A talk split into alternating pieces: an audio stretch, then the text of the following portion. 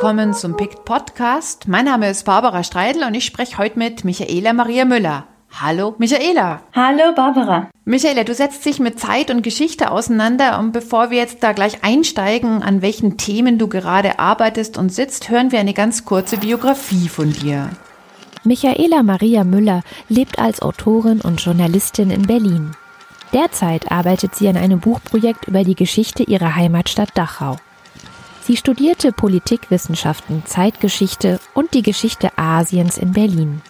In ihren Texten setzt sie sich viel mit den Menschenrechten, Migration und Ostafrika auseinander. Für den Kanal Zeit und Geschichte auf pick.de wählt Michaela Maria Müller Texte über den Holocaust, Arbeitergeschichte, Migration und Mentalitätsgeschichte aus. Michaela, ich habe auch deine Website angeschaut und da steht, jetzt zitiere ich ganz kurz, du bist aufgewachsen auf einem Bauernhof zwischen 100 Milchkühen sowie diversen Himbeerstauden und Rhabarberstängeln in Dachau. Jetzt weiß ich, weil ich in München wohne, wie es in Dachau aussieht. Das ist ja schon eine immer noch recht bayerische Landidylle. Sehr viele Menschen verbinden aber mit Dachau noch was ganz anderes. Da stand vom 22. März 33 bis zum 29. April 45 das Dachauer Konzentrationslager. Wie geht's dir denn als Dachauerin? Ja, das sind immer wieder neue, neue Begegnungen, die man macht. Also in der Familie, aber auch in der Welt in der Familie, damit beschäftige ich mich gerade am meisten, aber eben auch mit Erinnerung und äh, daran und wie man damit umgeht. Also das ist immer so ein Spannungsfeld zwischen, wir wollen drüber reden, meine Generation, aber eben auch so ein Widerstand der Großeltern und Eltern auch, darüber nicht reden zu wollen. Das ist nicht einfach und als Journalistin würde ich eben so vorgehen, dass ich, also wenn ich an einem Text, wenn ich bei einer Recherche nicht weiterkomme, dass ich dann einfach einen anderen Weg wähle. Aber wenn man ähm, dann einfach bei Gesprächen, die man führt, ähm, nicht weiterkommt, weil man merkt, das tut, das ist zu schwierig einfach oder zu konfrontativ, dann habe ich jetzt vor kurzer Zeit festgestellt, ich muss das akzeptieren. Also ich muss da einen anderen Weg finden als Autorin mit diesem Schweigen oder mit diesem ähm, ich möchte nicht drüber sprechen und mich nicht damit auseinandersetzen, einen neuen Weg finden. Jetzt hast du gerade gesagt, deine Generation. An der Stelle die Frage, wann bist du denn geboren?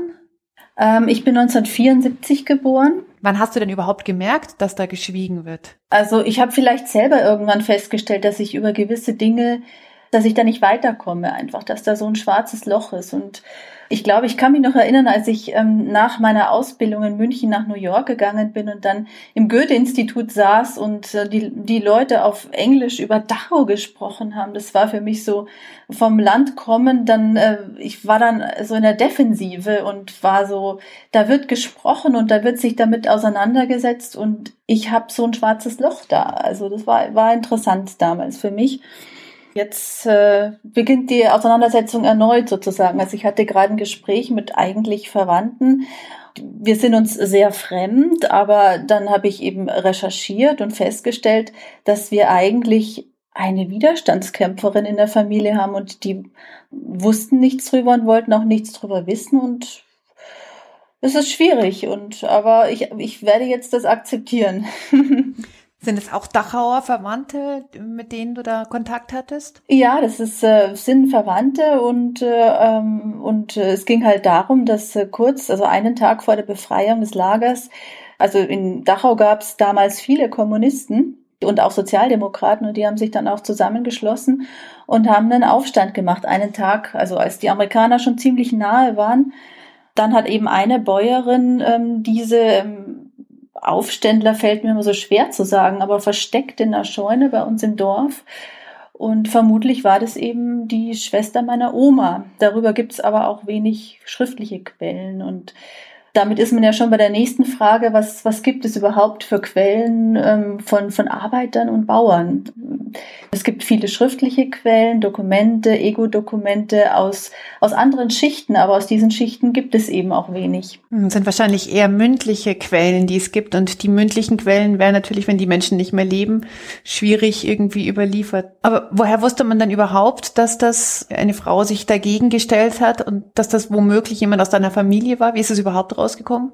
Ähm, ich habe im Archiv äh, der Gedenkstätte geforscht und auch im Stadtarchiv und da hat, ich glaube, der ehemalige Redaktionsleiter der Süddeutschen, der Hans Holzheider, hat einen Text darüber geschrieben. Ich glaube, da habe ich es dann zum ersten Mal gelesen. Es ist ja nicht so, dass nur deine Familie geschwiegen hat. Du hast in einem Text auch mal geschrieben, dass in deiner Schulzeit auch nicht sonderlich viel darüber gesprochen wurde. Also, dass ihr jetzt auch nicht, ja, mal dahingegangen seid im Geschichteunterricht oder sowas. Warum war das so? Ich weiß es nicht. Also ich habe die Unterlagen leider nicht mehr. Ich war ähm, nicht auf einem Gymnasium. Es gab damals zwei Gymnasien in der Stadt. Ich war auf einer Realschule und der Lehrer war auch Stadtrat und auch der Leiter der Volkshochschule. Aber irgendwie haben wir es nie geschafft, da auch hinzugehen, obwohl es eigentlich wirklich kein langer Weg dahin gewesen wäre. Ich war jetzt gerade wieder da und habe festgestellt, dass äh, also auch diese Straße, die ich vier, fünf Jahre täglich überquert habe, ich habe mich nie gewundert, warum die so breit war, aber gerade da waren die Gleise, die dann zum Lager führten, liefen da. Ja, ich weiß es nicht. Das ist, ein, das ist eine schwierige Frage. wie Erinnerung funktioniert. Ja, schwierig, glaube ich, sofort. Für mich ist es auch auf eine gewisse Art und Weise faszinierend. Also ich bin jetzt auch in München äh, oder in dem Vorort von München und Unterhaching auf die Schule gegangen, komme aus Taufkirchen und bei uns gab es das schon, so dieses Thema, ähm, was macht man am Wandertag? Dann gab es welche, ach, können wir nicht nach Dachau fahren und das anschauen? Viele Lehrer, vor allem Lehrer, nicht Lehrerinnen, wollten das nicht, weil sie gesagt haben, am Wandertag gehen wir lieber auf den Berg und nicht ins Konzentrationslager. Also da hätte dann ein Unterrichtsgang hergemusst, was der Grund ist, dass ich es zu Schulzeiten auch nie gesehen habe, aber es gab trotzdem ein Bewusstsein, dass es das gibt. Gab es das denn zu deiner Schulzeit auch, dass ihr zwar nicht hingegangen seid, aber wusstet, dass es nebenan ist? Ja, also das Bewusstsein gab es schon, aber eher in so einem, ja, da, das, da wurde viel genug drüber geredet. Wir wollen uns nicht damit auseinandersetzen, sozusagen. Also ich habe neulich auch einen, einen Überlebenden, Holocaust-Überlebenden interviewt und das hat mich sehr, sehr nahe, sehr daran erinnert auch, also wie man mit Erinnerung umgeht.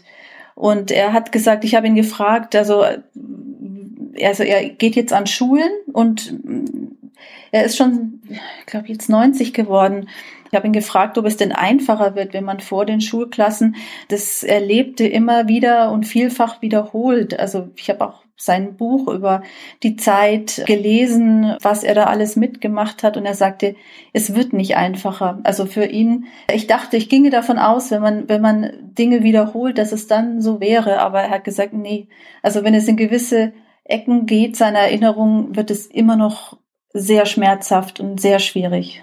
Hm, wahrscheinlich geht es manchen Leuten so, nicht nur denjenigen, die jetzt den Holocaust überlebt haben, sondern auch die ihn miterlebt haben. Vielleicht resultiert daraus auch das Schweigen.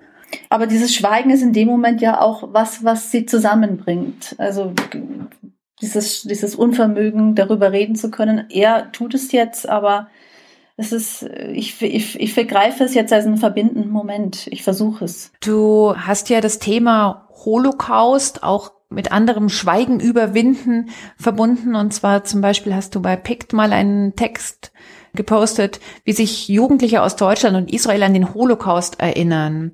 Ähm, da hast du so ein Projekt vorgestellt, Uploading Holocaust. Ich fand es auf mehreren Ebenen ganz spannend. Zum einen dieses, diese multimediale Komponente, also es ist eine Webseite, ich glaube, der Anfang war ein Film, wie also viele äh, israelische Schulklassen fahren eben nach, nach Auschwitz und darüber wurde ein Film gemacht auf Klassenfahrt. Dann wurde aber die Interaktivität hergestellt auf dieser Plattform, dass man sagt, wir zeigen diesen Film an deutschen Schulen und ihr könnt dann mit uns, also wir stehen dann als Gesprächspartner in Israel, in Deutschland, wir, wir unterhalten uns mal drüber. Was denkt ihr über Israel? Was denken wir über Deutschland? Und da kann man einfach äh, seine Frage einreichen oder eben auch, was viele machen, einen kurzen Clip und ähm, quasi mit den anderen dann in Verbindung treten. Das fand ich ganz toll. Hast du solche Gespräche selbst auch schon mal geführt? Also jetzt hast du gerade vorhin erwähnt, dass du mit Holocaust-Überlebenden geredet hast, aber auch mit Gleichaltrigen? Ja, na klar. Also ich muss das gerade kurz stutzen, in, in, in welchem Alter, aber wir unterhalten uns da schon viel drüber. Also nicht nur eben, ich habe dann auch später Geschichte studiert eben nicht nur in diesem Kontext der Universität, sondern auch in einem persönlichen Kontext. Ich habe erst gestern eben einer ehemaligen Klassenkameradin geschrieben, ob sie mal Zeit hätte, mit mir die Sachen durchzugehen, dass wir da mal drüber sprechen. Also einfach, um da eine andere, andere Perspektive reinzukriegen, so. Ist die Perspektive jetzt zum Beispiel von deiner Schulkameradin, die du da äh, angesprochen hast, ist die sehr unterschiedlich zu deiner? Ich glaube nicht. Ich glaube, ähm, in unserer Generation ist da, ist da eine, eine andere Offenheit da und ähm, ähm, sich damit auseinanderzusetzen. Es gibt ja gerade jetzt aus unserer Generation, also wir in den 70ern Geborenen oder natürlich auch bei denen, die später geboren sind, immer wieder so einen ja fast trotzigen Widerstand, das waren wir nicht, das hat nichts mit uns zu tun, deswegen wollen wir uns auch nicht mehr so schuldig fühlen. Wir waren ja noch gar nicht geboren, noch nicht mal unsere Eltern waren vielleicht geboren. Hast du mal ein Pendant erlebt auf Seiten von israelischen Leuten oder jüdischen Leuten, die ein ähnliches Empfinden hatten? Nee, aber sie, glaube ich, gehen jetzt mit ihrer eigenen Geschichte auch, also die Jugendlichen jetzt kritisch um, dass sie sagen, was macht denn dieser Militarismus in unserer Gesellschaft mit uns? Also die, diese Fragen kenne ich jetzt. Also die sie jetzt weniger auf die Vergangenheit ihrer Großeltern, Urgroßeltern oder Eltern beziehen, sondern eher was passiert gerade in unserem Land und wie seht ihr das? Da gibt's ja auch genug, ähm, mit dem man sich auseinandersetzen kann. Planst du etwas mit all diesen Quellen, die du findest, mit den Gesprächen, die du führst und auch mit deiner eigenen Geschichte über Dachau? Ähm, ja, ich arbeite jetzt an äh, einem Buch. Also ich bin da gerade dran und sammle und schreibe und versuche die richtige Form dafür zu finden, ja. Okay, das heißt, hier gibt es vielleicht in naher Zukunft etwas zu erwarten. Das Dorf, aus dem du kommst, also die Dachauer Gegend, ähm, hast du da noch Familie? Lebt da noch Familie von dir? Da lebt eigentlich meine ganze Familie, ja. Ich habe eine Ausbildung gemacht und bin dann als Buchhändlerin nach New York gegangen und bin dann wieder zurückgekommen, aber ich wusste, dass da nicht mehr mein Platz ist sozusagen und diese Fremdheit, ähm, der Fremdheit zu begegnen, das ist mir schon oft passiert und ich kann mich darauf einlassen. Da ist jetzt wiederum, also das, so ist es mir in, in, bei meinen ähm, Aufenthalten in Somalia gegangen. Dieses, ich muss, ich kann da, ich, ich kann und darf da nicht drauf reagieren. Ich muss mir das jetzt einfach so angucken. Und so geht's mir zu Hause auch ein bisschen, ja, so, so ein bisschen der anthropologische Blick. Jetzt haben wir schon über äh, viel über Erinnerung und um den Umgang Erinnerung uns Gedanken gemacht.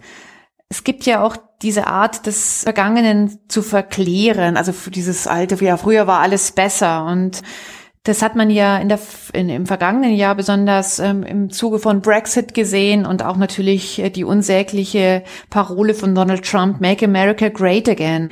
Wie siehst du dieses Aufkommen, dieses Heraufbeschwören? Mm, es ist sehr irritierend, also dass diese Art von Vergangenheitsverklärung und dieser Antimodernismus von Make America Great Again oder der, der, der Brexiteers, ähm, es, ist, es ist irritierend. Was sind die Traditionen wirklich und was sind sie wert? Also ich glaube nicht, dass man sie von, einem, von einer populistischen Seite so verein, dass man sich da so vereinnahmen lassen darf, von, von dem Recht, von der rechten Seite sozusagen. Und äh, dass man da wirklich dagegen angehen sollte rein historisch gesehen ist das ja etwas, was immer wieder kommt. Also immer dann, wenn wir vielleicht einen einen guten Fortschritt verzeichnet haben, kommt meistens äh, so ein Mahn, der sagt, nein, wir wollen lieber hinten dahin zurück, wo wir früher standen. Das hat ja oft sehr viel mit Krisen oder Ängsten zu tun. Ja, Ängsten wahrscheinlich. Also ich, ich finde es auch immer wieder erstaunlich. Heute Morgen haben sie im Radio einen, einen schottischen Taxifahrer interviewt und der hat irgendwie so die Stimme der Vernunft. Also der hat diesen Heilsversprechen. Also die Schotten haben ja eh so einen eigenen Blick darauf und planen ja das, das nächste Referendum.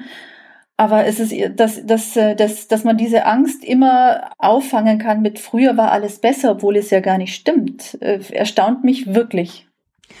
Wie geht man damit um? Ich glaube, man muss Traditionen neu deuten. Was, was sind Traditionen heute? Was sind sie, was bedeuten sie für eine Gesellschaft? Was bedeuten sie auch für ein Dorf? Und man, man, man muss vielleicht von, von, also ich, von meiner Seite, von meinem, von meinem Blickwinkel darauf, da vielleicht auch sagen, ja, Traditionen, guck, ich gucke sie mir mal an. Also was steckt da drin? Was bedeuten sie? Jetzt hast du gerade gesagt, dass du ja auch in Afrika recht viel warst. Ähm, ich hatte vor einigen Jahren das Buch von Charlotte Wiedemann gelesen, Der Versuch, nicht weiß zu schreiben. Ich weiß nicht, ob du es kennst.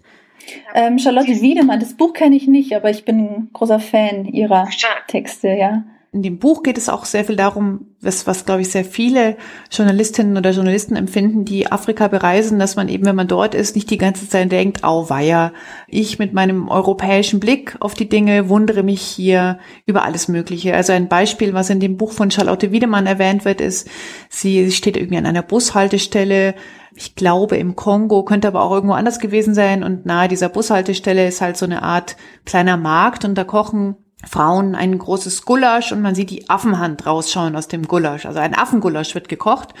Und Charlotte Wiedemann steht eben da, wartet auf den Bus und sieht diese Frauen mit dem Gulasch. Und dann ähm, fängt eine der Frauen an, ähm, ähm sich zu beschweren und sagt halt zu Charlotte Wiedemann, ja, ihr denkt ja, wir sind die total primitiven Barbaren, dass wir hier Affen kochen. Und Charlotte Wiedemann beeilt sich dann aber zu sagen, nee, nee, das denke ich überhaupt nicht und überhaupt, ich habe einen afrikanischen Freund hier und Hast du sowas auch erlebt? Kennst du dieses, äh, solche Situationen? Und wie gehst du damit um? Also als Mensch bin ich jetzt eher so ein zurückgenommener Typ und äh, ich überlege gerade, ob mir nicht sowas ähnliches auch aus Bayern einfiele oder aus Berlin, wo man einfach so ein, so, ein, so ein Moment hat. Ich kann es nachfühlen, wie sie da reagiert hat und was da von beiden Seiten auch für ein Automatismus passiert sozusagen. Also ich finde, als Mensch kommt man immer wieder zusammen wenn man sich aufeinander aufs Gespräch einlässt. Das ist für mich das Wichtigste, glaube ich. Das auf das Gespräch sich einlassen ist das Wichtigste. Und was natürlich dann auch manchmal Konfrontation beinhaltet, sozusagen. Das ist mir jetzt auch nicht unbekannt. Also wenn ich, also ich habe eben dieses, äh, dieses ähm, äh, erste Buch war eben so eine Wanderung zwischen Deutschland und Somalia, eben auch wie die beiden Länder sich in den 70ern mit der Befreiung der Landshut begegnet sind und äh, was sie dann für Verbindungen hatten. Aber dass eben eine Weiße über Afrika schreibt, ist dann bei dem ersten Auftritt, den ich dann hatte, schon schwierig gewesen. Ein Jahr später war es dann einfacher, da habe ich dann quasi einen anderen Take darauf gehabt und dann konnte man sich lange unterhalten. Das ist also, also ich habe das Gefühl gehabt, das war nur ein kleiner Schritt eigentlich, den man aufeinander zugemacht hat, aber der alles anders gemacht hat. Aus ein anderes Podium natürlich, ein anderes Publikum, oder? Woran liegt es, dass da so ähm, eine Überraschung ist, dass man immer noch in Schubladen gedacht hat? Nur eine Schwarze kann über Afrika schreiben? Ich finde das auch äh, ganz rechtens, muss ich sagen. Also, dass, dass man da so, so rangeht. Man, man kennt sich ja auch nicht. Also, ich habe auch mit vielen, also mit, mit, ich denke jetzt da gerade an einen, der, es gibt die Geflüchteten, die nach Deutschland kommen, aber sie gehen selten zurück. Sie haben natürlich noch starke Verbindungen da, ähm, aber es ist einfach auch diese, diese Fremdheit der, der unterschiedlichen Gesellschaften, dass man, dass man wirklich nicht weiß, was beim anderen passiert und wie es passiert und was da passiert. Wie ist es dann, diese Grenze zu überschreiten? Also die Grenze, die du in dir selbst, ja, wie du gerade beschrieben hast, irgendwie auch hast. Zuhören und verstehen, glaube ich auch. Versuchen zu verstehen. Probiere ich immer wieder aufs Neue und so aufrichtig wie möglich. Ähm, wie, wie, hast du das gemacht, als du dann in Somalia selbst warst? Ähm auch mit Humor. Also einfach äh, nachfragen und versuchen, das das, das was man gerade sieht, äh, nochmal mit seinen eigenen Worten zu umschreiben, sozusagen. Also es nicht zu ernst zu nehmen, also zu sehr aufzuladen, so würde ich sagen, ja. Gibt es denn Sachen, von denen du durch deine Reise nach Somalia, durch den Dialog dort mit den Menschen, ähm, Sachen, die du dann besser verstanden hast, von denen du dir vorher vielleicht dachtest, oh, das werde ich nie kapieren, wieso die XYZ machen? das äh, ist schon, der, der Tagesablauf an sich ist ja eben so ein, so ein ganz anderer. Es ist ein muslimisches Land, jetzt in Somalia ist ein muslimisches Land. Der ordnet dem, dem Tagesablauf äh, mit, mit Beten und Essen und äh, Nachmittagsruhe, dem ordnet sich auch viel unter.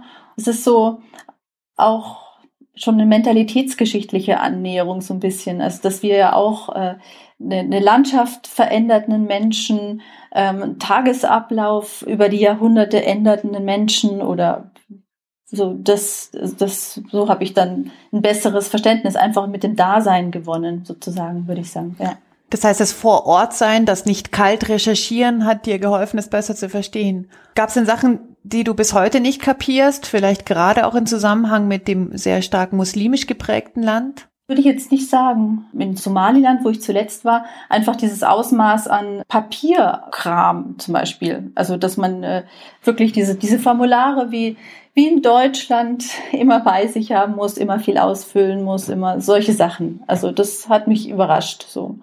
Ist es da genauso, dass man ständig eine Handtasche mit Unterlagen dabei haben muss? Eine Handtasche nicht, aber man muss die richtigen Sachen dabei haben sozusagen und sein Telefon natürlich.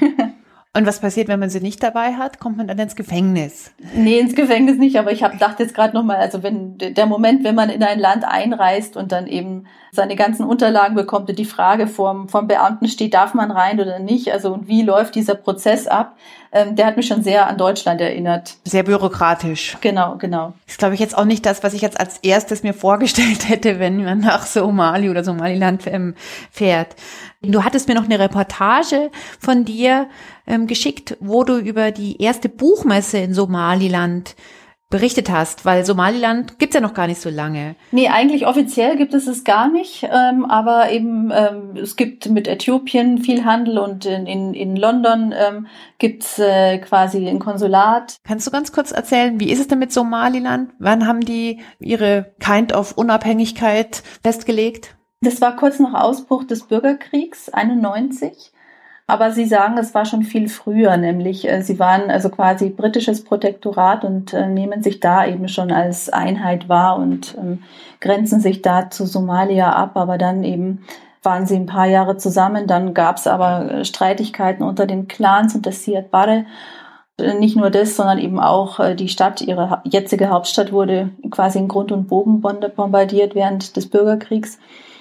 Dann haben sie ihm gesagt, wir, wir wollen jetzt mit Somalia nichts, nichts mehr zu tun haben, wir sind jetzt wieder Somaliland. Die Buchmesse findet dieses Jahr zum zehnten Mal statt und ähm, ist wirklich so, so ein Begegnungsort geworden im Kontinent auch, also im afrikanischen Kontinent kommen da viele Autoren und Aktivisten hin.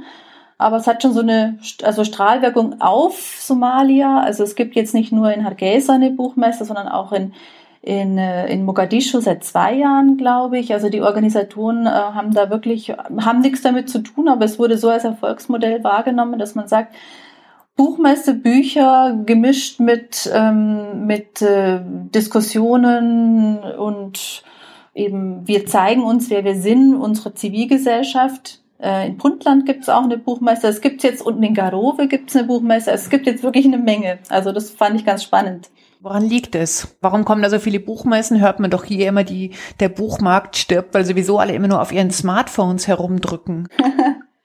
Ja, also ich glaube, ähm, zum einen ist es die Vertriebsstruktur auf dem Kontinent auch. Also es ist, also es gibt einmal diese unglaublich vielen Sprachen, aber eben auch, es ist in Nigeria ähm, äh, schwer, äh, an das Buch eines somalischen Dichters zu kommen. Insofern sind es auch Begegnungsorte. Also wenn man sich leisten kann, ähm, kann man da auch, also da werden richtig, richtig viele Bücher eingekauft und verkauft natürlich dann auch. Und dann eben die Sache für, speziell für Somalia, die ähm, sind ja ähm, die, die äh, Gedichte, die politischen Gedichte haben seit Jahrhunderten da wirklich einen großen Stellenwert, wurden aber nie niedergeschrieben. Und dann äh, äh, hat man 1974 beschlossen, dass man jetzt sich für eine Schrift entscheidet. Also dann war jetzt die Frage, nehmen wir die arabische oder die lateinische Schrift? Sie haben sich für die lateinische entschieden und dann wurden halt in so einer Hauruck, fast schon sozialistischen Aktion ganz viele ähm, Studenten aufs Land geschickt in den Semesterferien und haben den Nomaden das Schreiben beigebracht. Und das hat auch re relativ effektiv funktioniert da fing dann quasi auch die Buchproduktion an. Und dann kam der Bürgerkrieg, aber jetzt entdeckt man das Buch wieder als Medium. Also ohne jetzt, ähm, also das E-Book jetzt seltsamerweise noch nicht. Das Telefon hat man natürlich ständig, also man bezahlt damit und alles, aber dieses Buch als etwas Materielles, das ist jetzt sehr wichtig. Auch vielleicht um diese Sachen, die man noch nicht gesichert hat, die man vielleicht auch sichern will für die Leute, die jetzt in der Diaspora sind. Das, glaube ich, kann ein ein Movens sein, sozusagen. Das ist eine völlig andere Geschichte der Buchindustrie, des Aufkommen des Buchs, als es hier ist. Also eine völlig andere Geschichte. Ja. Vielen Dank für das spannende Gespräch, äh, den Einblick in deinen Heimatort Dachau und das viele über Afrika, was du erzählt hast. Vielen Dank. Das war der PICT Podcast mit Michaela Maria Müller. Auf Wiederhören, Michaela. Tschüss, Barbara. Vielen Dank für das Gespräch. Und wie immer freuen wir uns hier vom PICT Podcast, wenn ihr den Podcast an den richtigen Stellen positiv bewertet. Bis zum nächsten Mal. Mein Name ist Barbara Streidel.